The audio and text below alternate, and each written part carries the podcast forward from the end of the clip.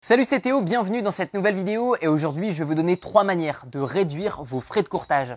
Qu'est-ce que des frais de courtage? C'est simple, lorsque vous avez un compte chez un broker en ligne pour investir, par exemple vous achetez une action, vous achetez une obligation, vous achetez une partie d'un index, eh bien vous allez payer une petite commission lorsque vous allez acheter ou revendre ce titre. Notez que parmi ces trois conseils, je n'évoquerai pas le fait qu'il faut impérativement aller chez un broker en ligne et non pas investir en bourse via sa banque de proximité ou via sa banque qui se trouve donc dans votre rue. Faites vraiment attention. Pourquoi? Parce que les frais seront démultipliés. Donc déjà, ça me paraît logique, mais ouvrez un compte chez un broker en ligne plutôt qu'un broker physique. Le premier de ces trois conseils pour réduire vos frais, ça va être déjà de choisir le bon broker en ligne.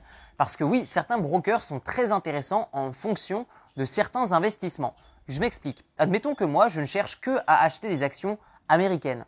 Et eh bien du coup, je vais trouver un broker qui va avoir très peu de frais de courtage sur l'achat et la revente d'actions sur le marché américain.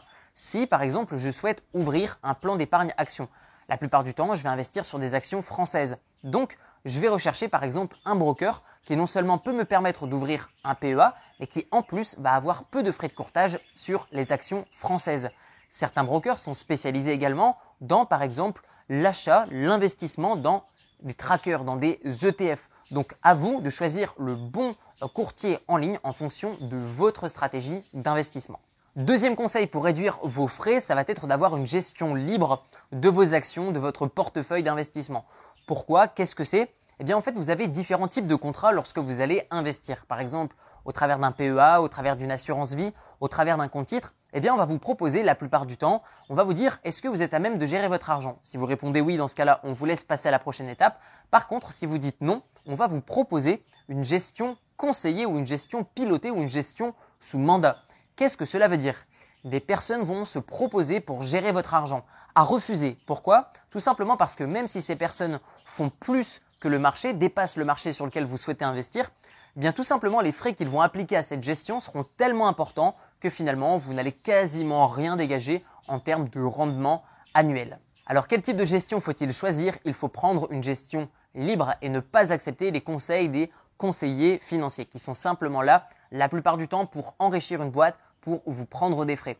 Donc moi ce que je vous recommande, c'est vraiment simplement d'apprendre à gérer votre portefeuille de manière la plus passive possible puisque oui, on arrive maintenant au troisième conseil pour réduire drastiquement vos frais. C'est la technique qui marche le mieux pour réduire vos frais, peu importe où vous êtes, peu importe le broker que vous avez, peu importe si vous suivez les conseils de quelqu'un ou pas. Si vous suivez ce conseil, vous allez réduire drastiquement vos frais. C'est le fait d'avoir une gestion passive de votre portefeuille. Cela veut dire que vous n'effectuez pas d'achat et de revente toute la journée. Diminuez vos opérations d'achat et de revente. Pour ma part, je vais uniquement, environ par mois, acheter une action et éventuellement revendre une action. Mais je ne vais pas tous les mois faire de l'achat et de la revente de plusieurs actions. Pourquoi? Parce que j'ai une gestion passive. Ma stratégie est d'acheter et de conserver, non pas d'acheter pour revendre. Et quel intérêt de conserver ces actions? Eh bien, c'est simple. Lorsque vous achetez une action, eh bien, vous devenez propriétaire d'une petite partie de l'entreprise sur laquelle vous avez investi. Et donc, tout comme une petite partie des propriétaires, vous recevez une petite partie des bénéfices. C'est ce qui s'appelle un dividende. Et chaque année, ou chaque mois, chaque trimestre, ou chaque semestre, en fonction des entreprises, eh bien, vous allez gagner une partie de ce que vous avez investi sans même revendre votre action.